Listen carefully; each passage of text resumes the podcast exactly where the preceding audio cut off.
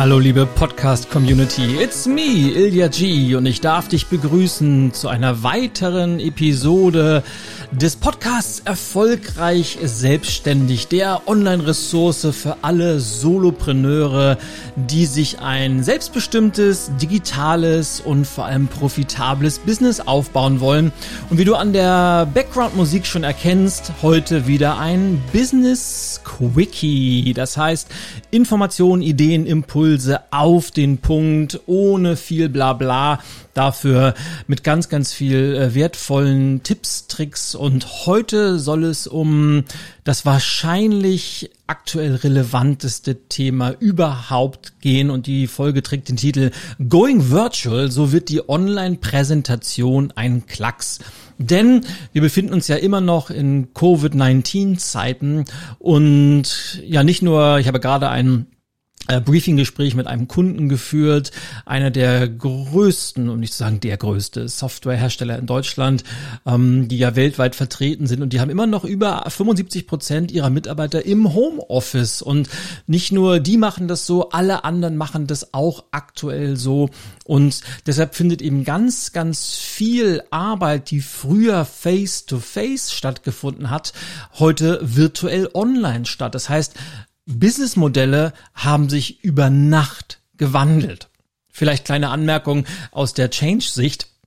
Das hatten sie de facto schon vorher. Also auch äh, vor Covid-19 äh, haben sich ganz, ganz viele äh, Branchen schon so stark disruptiert, dass man äh, das hätte kommen sehen, dieses Stichwort Digitalisierung und Stichwort ganz, ganz viele äh, virtuelle Sachen kommen hinzu. Und ja, und viele haben es vorher schon begriffen und äh, ihre, ihre Strategie umgestellt.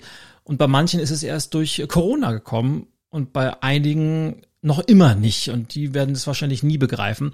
Auf jeden Fall muss man Dinge anders tun und viele Sachen, die virtuell funktionieren, funktionieren sogar besser, als sie äh, offline stattgefunden haben, manche eben auch nicht. Das äh, findet man vor allem im Event, ähm, in der Eventbranche, wo man langsam feststellt, ja, virtuelle Konferenzen sind toll und wir, wir freuen uns auch, wenn wir uns virtuell sehen, über, über Zoom oder MS Teams, komme ich gleich noch zu.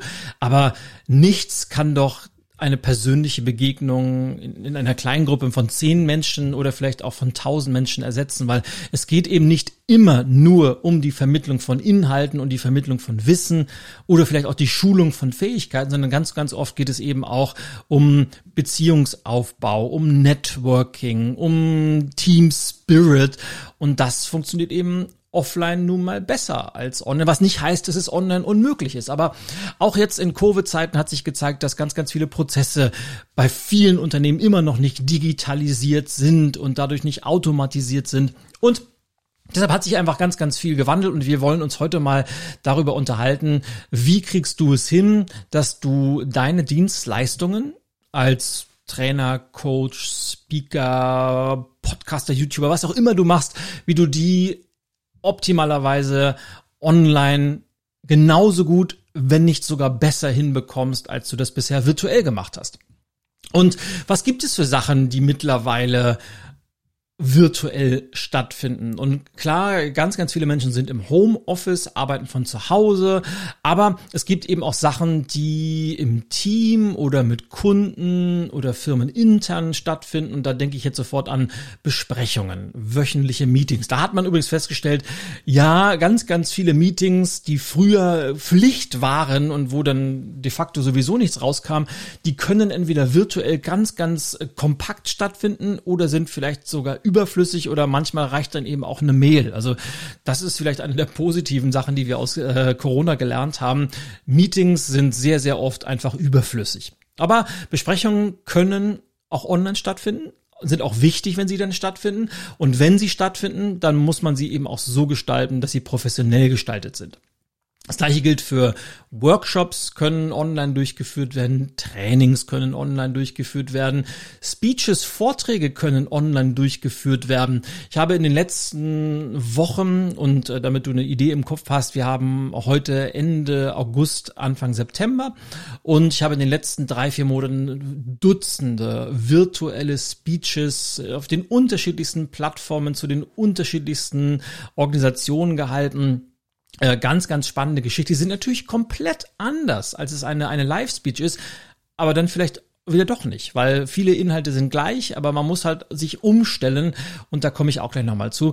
Und es gibt sogar ganze Konferenzen, die online stattfinden. Das heißt, Menschen aus der ganzen Welt kommen zusammen und äh, treffen sich online, tauschen sich online aus und es ist einfach toll, dass man das macht. Und wenn man sich dafür entscheidet, das durchzuführen, dann sollte es eben auch professionell zu sein. Und ich möchte dir heute in dieser Episode einfach mal ein paar kurze, knackige Tipps geben, wie du es schaffst, dich auf diese Disruptivität in der Branche einzustellen und was du wirklich brauchst, um einen professionellen Online-Auftritt hinzulegen. Bereit? Äh, wie sage ich nicht, right, ich habe vielleicht liegt es daran, dass ich mich gerade mit äh, ein paar Engländern äh, oder Engländerinnen unterhalten habe und bin dann in, in mein Howard Carpendale äh, Gedächtnis-Slang verfallen. Bist du bereit, dass ich dir jetzt ein paar tolle Tipps und Tricks äh, verrate? Dann äh, kann es jetzt losgehen. Und wir wollen mal starten mit einem oftmals übersehenen, aber doch ganz, ganz wichtigen Software-Tipp, der dir die Arbeit einfach wahnsinnig einfach machen kann. Und zwar rede ich von einem Kalenderbuchungssystem. Der, der Regelfall ist ja leider, leider immer noch, man hat irgendwie einen Termin mit einem Kunden und möchte sich verabreden, entweder für eine Telefonkonferenz oder mittlerweile ganz, ganz eben auch eine Zoom-Konferenz, also eine Videokonferenz. Und dann nehmen an dieser Konferenz zwischen zwei und manchmal auch fünf, sechs Menschen teil. Dann schreibt man, ja, wann hättest du denn Zeit? Dann schreibst du, ja, ich könnte am äh, dritten, vierten, fünften Uhrzeit von 11 bis 13 Uhr und dann schickst du das per E-Mail zurück.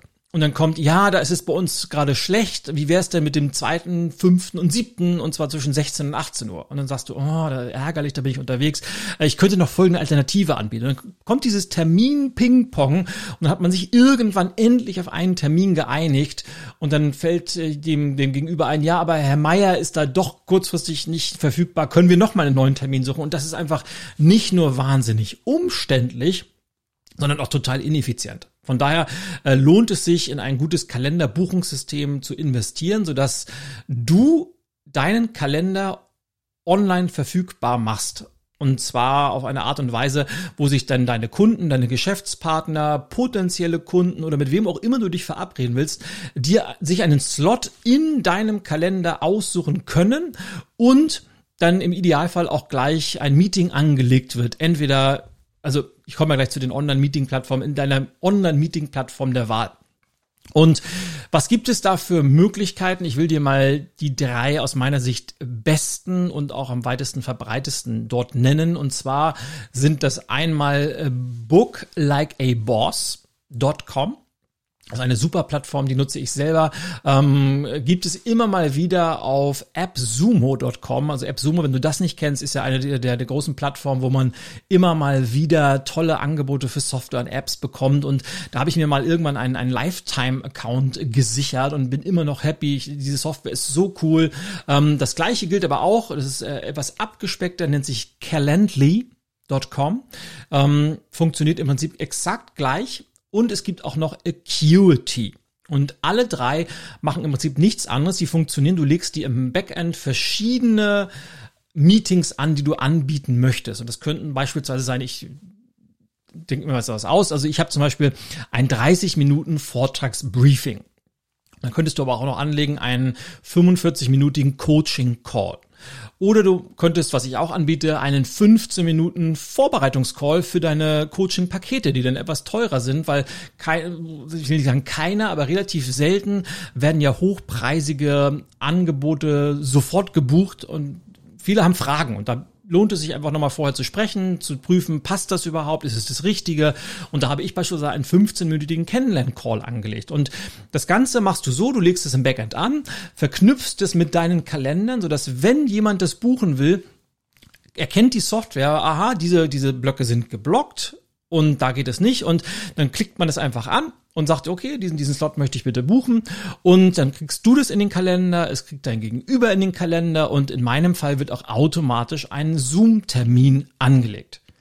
Kleines Add-on, wenn man das möchte, das muss man natürlich nicht. Man hat auch die Möglichkeit, äh, das Ganze mit PayPal oder Stripe zu verknüpfen, sodass du auch virtuelle Dienstleistungen, die eine Kalenderbuchung erfordern, gleichzeitig auch verkaufen kannst, was auch sehr, sehr cool ist. Und wenn du möchtest, kannst du das auch auf jeder Webseite integrieren. Du kannst die, die Links verschicken dieser, dieser Buchungsmöglichkeiten. Oder, oder, oder macht das Leben einfach wahnsinnig einfach, super easy aufzusetzen. Äh, Book Like a Boss, Calendly und Acuity. So, dann kommen wir jetzt zum zweiten Punkt, nämlich der Online-Meeting-Plattform. Und da sind einfach, es gibt einfach nach wie vor die, die Klassiker und da müssen wir gar nicht groß drüber reden. Der, die beste Möglichkeit ist nach wie vor Zoom.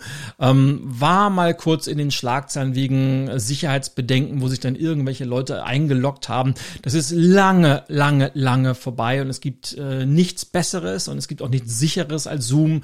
Und ich weiß, dass immer noch irgendwelche IT-Abteilungen in irgendwelchen Großkonzernen immer sagen, Zoom geht nicht.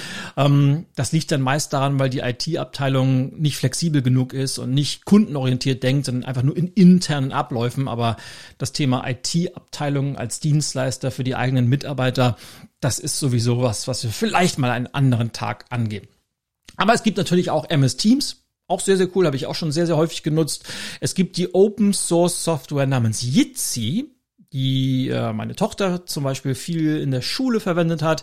Die ist ähnlich wie Zoom, aber halt Open Source. Und es gibt natürlich noch vom großen G, womit nicht ich gemeint bin, sondern äh, Google, gibt es Google Meet. Und im Prinzip sind die alle gleich. Also ich nutze wahnsinnig gerne Zoom, weil es benutzerfreundlich ist. Es hat die Möglichkeit, diese Breakout Rooms zu erstellen. Das heißt, wenn du einen Workshop, eine Speech machst, wo mehrere Menschen teilnehmen, kannst du einzelne Breakout Rooms erstellen also virtuelle Räume, wo sich dann wieder Untergruppen der großen Gruppe treffen, sich austauschen können. Super, super cool. Man kann Bildschirm teilen und, und es ist einfach eine coole Software. Da gibt's nichts und die anderen können nicht wirklich mit Zoom mithalten. Und jetzt kommt aber das große Aber. Wenn du dann wirklich professionelle Dienstleistungen anbieten möchtest in Form von Workshops, Trainings, Speeches, was auch immer, dann sei dir bewusst, was auch immer du gut findest spielt überhaupt keine Rolle, denn de facto sucht immer der Kunde die Plattform aus. Und die kannst du gut finden oder nicht. Das spielt keine Rolle, weil du bist der Profi und du passt dich an. Das, weil das machen wir Profis einfach so. Und ich kann mich erinnern, ich habe auch im Laufe der letzten äh, Monate absolute, ich will nicht sagen Horror-Stories erlebt, aber es gibt halt gut funktionierende Plattformen, es gibt halt nicht so gut funktionierende Plattformen. Und auf manchen Plattformen kann man alles wunderbar gleich machen und bei anderen äh, funktioniert die Virtual Webcam nicht, bei anderen wieder kann man keine Filme abspielen oder oder oder. Egal. Wenn der Kunde sagt, das ist unsere Plattform, dann müssen wir die maximale Flexibilität haben, uns dort einzuarbeiten. Und wenn bestimmte Dinge, die wir gewohnt sind, nicht gehen, dann ist es unser Job, uns Alternativen auszudenken, weil das unterscheidet dann im Endeffekt wieder den Profi vom Amateur. Und aus dem Grund werden auch in diesen heutigen Zeiten, wo es wirklich drauf ankommt, nur die Profis gebucht, weil da weiß man, dass man nichts verkehrt macht. Und je professioneller du aufgestellt bist, desto wahrscheinlicher dann auch die Möglichkeit, dass du auch gebucht wirst. So, das heißt, die Online-Meeting-Plattform haben wir abgehakt. Kommen wir dann zu einem dritten Hardware-Teil, das du dir unbedingt zulegen solltest, wenn du das zumindest regelmäßig machst. Und ich habe es immer und immer und immer wieder erwähnt, du brauchst ein gutes Mikrofon. Ja, und gerade bei Videokonferenzen ist die Audioqualität das alles Entscheidende. Wir können immer mal über schlechtes Bild oder schlechte Beleuchtung hinwegsehen, aber wenn der Ton nicht stimmt, dann ist es einfach wahnsinnig schwer, lange zuzuhören und es fällt uns auch nicht leicht und viele Menschen blenden dann auch irgendwann aus. Deshalb, der Ton ist entscheidend. Du hast zwei Möglichkeiten, wie du ein Mikrofon an deinen Computer, an deinen Laptop anschließen kannst. Entweder die einfache, aber qualitativ etwas nicht so gute Variante ist ein USB-Mikrofon. Und das ist ganz einfach. Das ist ein, ein Mikrofon auf der Rückseite geht ein USB-Kabel raus und das steckst du einfach in deinen Computer rein. Wenn du einen Mac hast, verbindet sich das automatisch. Wenn du Windows hast, musst du wahrscheinlich 78.000 Mal klicken, fünf Exe-Dateien äh, extrahieren. Dann geht's immer noch nicht, dann musst du neu starten und dann irgendwann musst du noch einen Treiber installieren und dann funktioniert das. Keine Ahnung, so stelle ich mir Windows zumindest vor. Oder aus meiner Erinnerung, als ich noch Windows genutzt habe, war das so. Wie auch immer geht bei beiden und dann hast du einfach den Mikro oder dein, dein Mikro mit deinem Rechner verbunden und kannst das dann auch direkt in Zoom oder MS Teams als Mikrofon anwählen. Das reicht in, ich sage mal, 90 Prozent der Fälle, du hast eine wirklich gute Qualität damit. Wenn du einen Schritt weiter gehen musst und vielleicht so, so zwei Empfehlungen, dass das wahrscheinlich beste vom Preis-Leistungs-Verhältnis Mikrofon, USB-Style ist das Blue Yeti. Yeti mit Y geschrieben. Oder welches ich auch immer noch gerne mal nutze, ist das Biodynamics The Fox. Beides super coole Mikrofone, gibt's aber auch von, von Rode, die ja auch super coole Mikrofone machen. Ähm, wenn du eine, eine Stufe höher gehen willst, dann kannst du auf ein professionelles Mikrofon mit sogenannten XLR-Anschlüssen wechseln. Und diese XLR-Anschlüsse sind diese berühmten runden Stecker, die du oft in Mikrofonen stecken siehst. Auf der einen Seite ist dann äh, der männliche Teil, auf der anderen Seite ist der weibliche Teil haben den Vorteil, dass die Qualität wahnsinnig toll ist. Also auch im Moment spreche ich ja in, in mein Shure SM7B Mikrofon. Ich liebe dieses Mikro, habe ich mir Anfang des Jahres zugelegt, war teuer wie, wie Hulle, aber hat sich jeder einzelne Cent gelohnt. Und der, der Nachteil, also die, Qualität ist der Riesenvorteil. Klar, gibt's äh, dieses Rodecaster Mikrofon, also nee, Rode Mic Pro Pod, nee, Rode PodMic, so heißt es. Das ist das ganz, ganz neue Mikrofon von Rode. Gibt unterschiedliche Varianten. Ähm, der Nachteil ist, du kannst es nicht direkt mit deinem Rechner verbinden. Das heißt, du brauchst etwas dazwischen, das die Signale des Mikrofons in Signale für deinen Rechner umwandelt. Das ist ein sogenanntes Audio Interface. Die günstigsten Modelle. Und der, der, der Mercedes unter den Audio-Interfaces ist wahrscheinlich das Focusrite Scarlett wo du je nach Ausstattung zwischen einem und vier Mikrofone direkt anschließen kannst. Und das Prinzip ist dann mehr oder weniger gleich. Aus dem Mikro geht dieses XLR-Kabel raus, geht hinten oder vorne in das Audio-Interface und aus dem Audio-Interface geht dann ein USB-Kabel in den Rechner, sodass dein Rechner das externe Mikrofon erkennt. Oder du wählst die super duper Premium Variante. Ja, ups, ich habe ein, wieso wieso funktioniert das? Ah, jetzt weiß ich. Ich, ich hatte gerade angefangen, ich wollte nämlich ein, ein flottes Au ja im Hintergrund einblenden. Das kommt jetzt nämlich. Au ja. Da ist es. Ähm, ich hatte das leider bloß ähm, auf meinem, ich komme jetzt nämlich drauf, ich war etwas abgelenkt gedanklich, denn ich wollte dir gerade erklären, dass du auch die High-Variante mit einem Roadcaster Pro nutzen kannst. Und dieses Roadcaster Pro ist im Prinzip ein großes Audio-Interface, das gemischt ist mit einem großen Mischpult und unterschiedlichen Spuren. Und das nutze ich ja für meine Podcasts. Und im Hintergrund habe ich ja diese unterschiedlichen Töne, so wie bei Stefan Raab. Unter anderem habe ich ja hier den Au ja Ton und jetzt hatte ich schon wieder den Ton ausgefahren. Also wenn ich nämlich da drauf drücke, ja. dann dann kommt das Au ja und das ähm, ist super, super cool, ist auch ein bisschen teuer, aber es macht die Arbeit so viel leichter. Du kannst direkt drin aufnehmen, du kannst Gäste hinzuholen, du kannst dir diese einzelnen Tasten programmieren und es muss nicht High-End sein. Und es kommt darauf an, wie oft du das nutzt. Wichtig aber, es sollte so professionell wie nötig sein. Alles darüber ist nice to have, aber eine gewisse Grundqualität ist eigentlich Pflicht. So, ähm, ich habe ja gesagt, Business Quickie, das wird ja fast eine normale Episode. Aber ich brande das trotzdem als Business Quickie, ist aber wichtig. Deshalb äh, Punkt 4, gutes Licht. Und wenn du an mehreren Konferenzen oder sowas schon teilgenommen hast, dann kennst du all diese, diese Horrorbilder, wo Menschen dann irgendwo auf dem Dachboden sitzen, man erkennt die kaum, weil die nicht richtig ausgeleuchtet sind. Das ist nach dem Ton der zweite wichtige Faktor. Man, willst gut erkannt werden. Und es gibt verschiedenste Möglichkeiten, wie du mit Licht arbeiten kannst. Die einfachste ist wahrscheinlich deine Kamera, deine Webcam direkt vor einem großen Fenster aufzubauen, so das Licht in, auf, auf dich scheint. Und es gibt nicht kein tolleres Licht als Tageslicht. Und damit kannst du eigentlich super cool arbeiten. Es hat nur einen großen Nachteil, denn die Sonne ist leider nicht planbar. Das Licht ist nicht immer gleich hell. Die Wolken kommen mal, mal gehen sie wieder. Das heißt, du hast da wahnsinnig große Schwankungen in der Lichtkraft. Und natürlich im Winter kannst du nur dann das nutzen, wenn Tag ist. Das heißt, du kannst es nicht nachts nutzen, du kannst es nicht früh morgens nutzen. Aber wenn du gute Lichtverhältnisse hast, ist das Sonnenlicht durch ein Fenster eine wahnsinnig tolle Variante. Möglichkeit zwei: du kaufst dir schöne Softboxen, also im Idealfall zwei. Es gibt ja verschiedene Lichtstile, also es gibt Zwei-Punkt-Beleuchtung, es gibt Drei-Punkt-Beleuchtung. Kannst du dich äh, gerne auf, auf YouTube ein bisschen schlau machen. Gibt ganz, ganz tolle Tutorials, wie Beleuchtung funktioniert.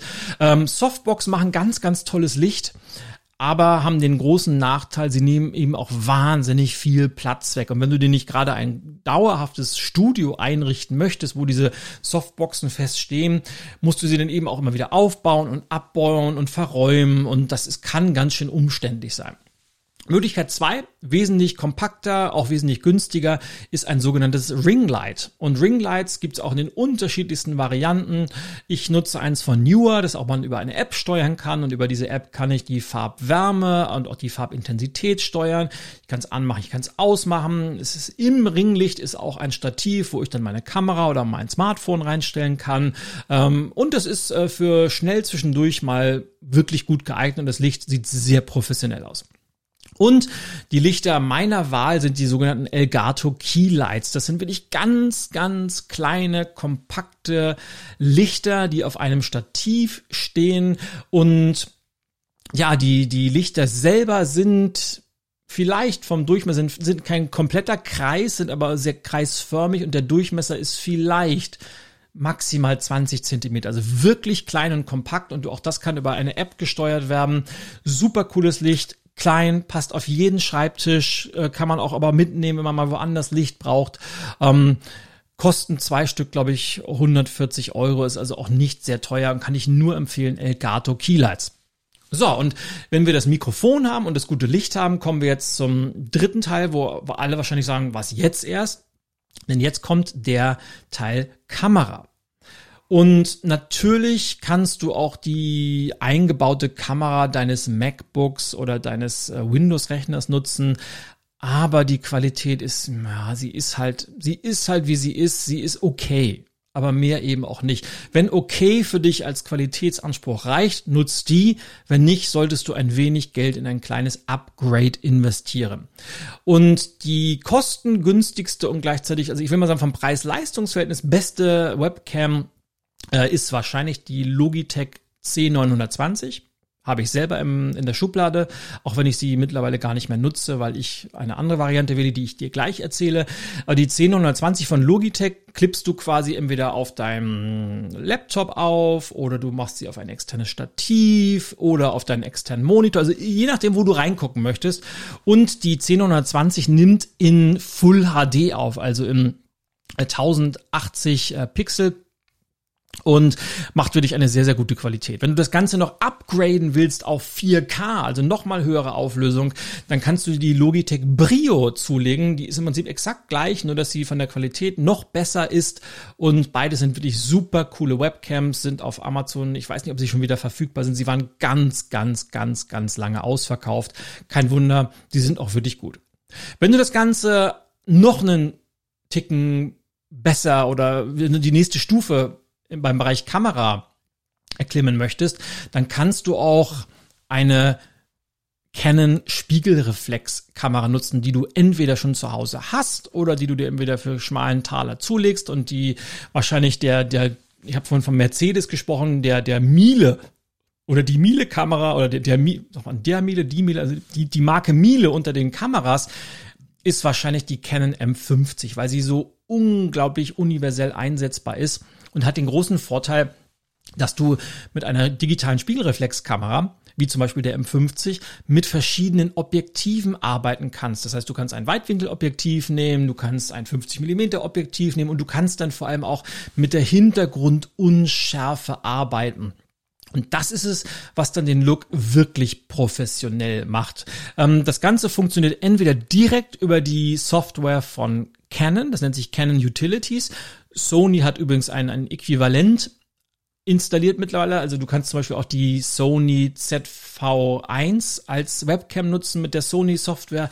Mein Weg, wie ich das Ganze nutze, ist allerdings über eine ein Drittanbieter, ein Drittanbieter Software namens eCam Live. Und eCam Live ist so, so cool, weil es ist im Prinzip, dient als virtuelle Kamera Das heißt, du kannst eCam Live als virtuelle, du kannst also deine Spiegelreflex da anbauen, nutzt das Ganze als virtuelle Kamera, die du dann in Zoom, in MS Teams, wo auch immer nutzen kannst.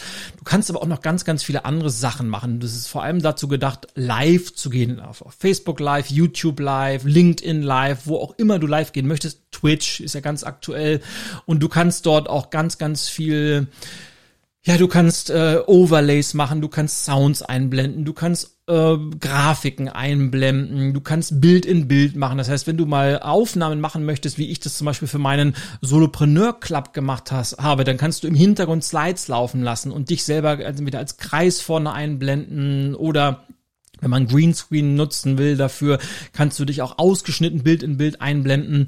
Und das ist einfach mega cool. Du kannst äh, LUTs, also Lookup-Tables nutzen und dann das Bild noch besser machen. Du hast viele Einstellmöglichkeiten. Also unbedingt mal auschecken. eCam Live in Verbindung mit einer Canon DSLR und äh, guten Objektiven äh, unschlagbar. Und ich habe, um, um das auch nochmal zu erzählen, ich habe zwei Lieblingsobjektive. Einmal mein, ja, mein Go-to 90 Prozent, weil es einfach so klein kompakt ist, ist das 22 Millimeter Objektiv äh, für die Canon M50 und das andere ist das 16 Millimeter Objektiv mit einem ähm, mit einer ähm, wie sagt man Verschlusszeit von f1.4 und dieses dieses f1.4 sorgt eben für diesen unschärfe Effekt im Hintergrund. Das heißt, was im Vordergrund steht, wird fokussiert und die Canon M50 hat einen mega coolen Autofokus. Und alles, was im Hintergrund ist, wird unscharf. Dieser, dieser Blurry-Effekt oder auch Bokeh, wie man ja dazu sagt.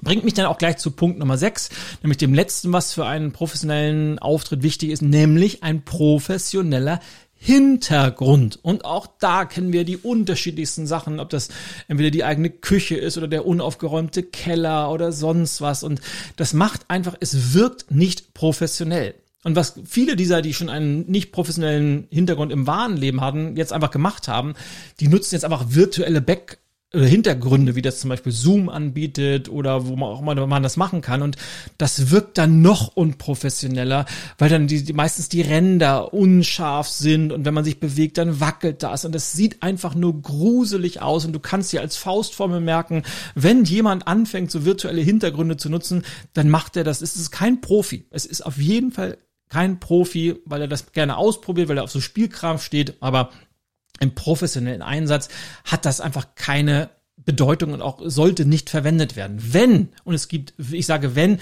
es gibt wenig Einsatzszenarien, wenn du solche virtuellen Hintergründe nutzt, dann bitte nur mit einem Greenscreen und bitte nur mit vernünftiger Ausleuchtung, weil dann hast du folgendes, dass der Hintergrund scharf ist, dass aber auch die Ränder, also die, die, der Unterschied zum Beispiel an deinen Haaren oben oder bei deiner Kleidung, dass man den Übergang nicht sieht. Und auch wenn du dich bewegst, dann flackert nicht, sondern dann hast du wirklich einen, einen, klassen, einen, einen krassen Kontrast von dir im Vordergrund und dem virtuellen Hintergrund, den du mit dem Green Screen äh, nochmal verstärkst. Und auch da gibt es verschiedene Varianten. Wenn du den Greenscreen nutzen möchtest, dann gibt es äh, wie, wie bei so einem Roll-Up welche zum Beispiel von der Firma Newer, die zieht man einfach hoch und dann kann man die danach wieder äh, in den Schrank oder auf den Dachboden räumen.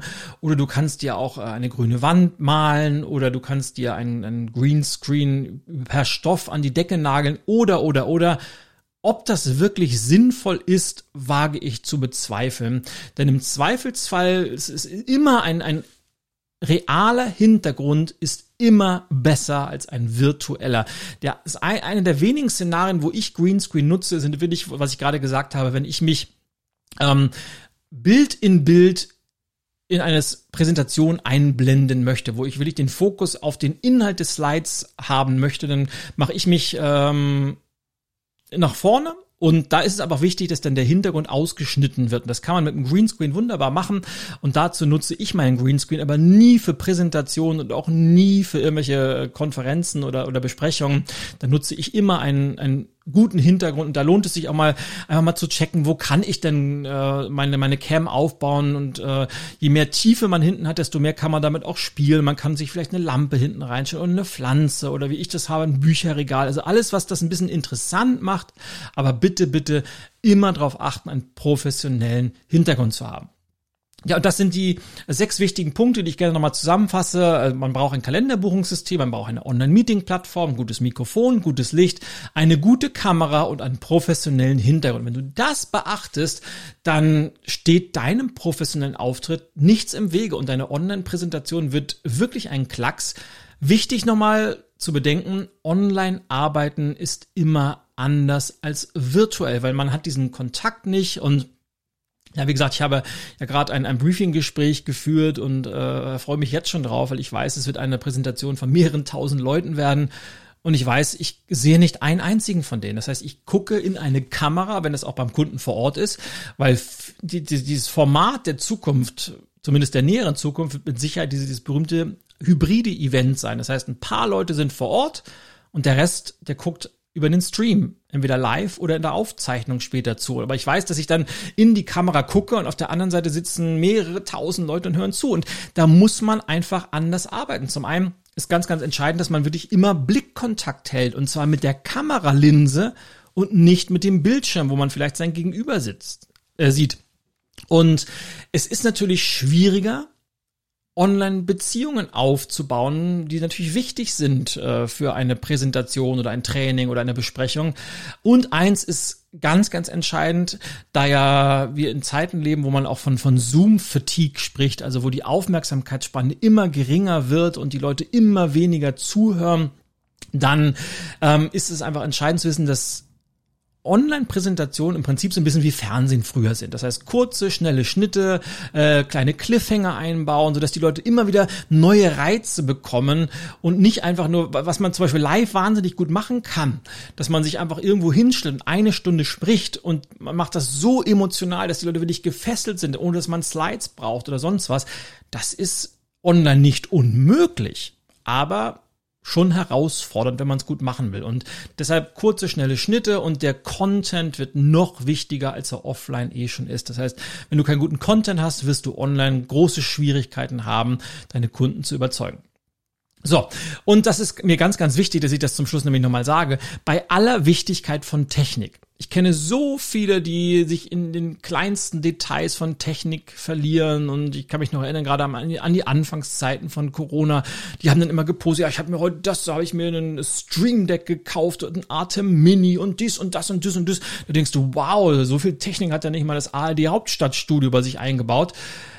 Aber man kann sich in der Technik auch verlieren. Und im Endeffekt, ich erinnere mich, wenn ich mal Revue passieren lasse, alle meine Speeches, die ich jetzt im Laufe des letzten halben Jahres virtuell gegeben habe, die, die am man kann ja nicht am erfolgreichsten sagen, das ist immer schwer zu sagen, weil jede Präsentation ist ja individuell, aber ich weiß noch, ein, eine, wo das Feedback besonders gut war, war die, wo die Technik ganz, ganz mies war. Also wo wir mit einer Plattform gearbeitet haben, wo nichts funktioniert hat, wo wir ganz, ganz viel improvisieren mussten, wo wir ganz, ganz abgespeckt fahren mussten.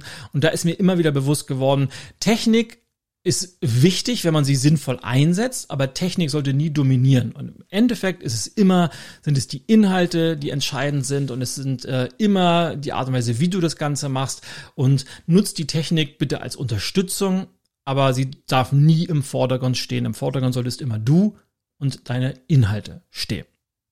Das als Ausrufezeichen zum Schluss dieser Episode, was als Quickie begann, hat jetzt doch tatsächlich schon 33 Minuten gedauert, äh, was aber auch daran liegt, dass das Thema so umfassend ist. Ich hätte es mir eigentlich vorher denken können. Deshalb machen wir einfach, machen wir mal eine Hybrid-Episode. Das heißt, ich spiele jetzt einfach mal die Outro-Musik der normalen Episoden ab.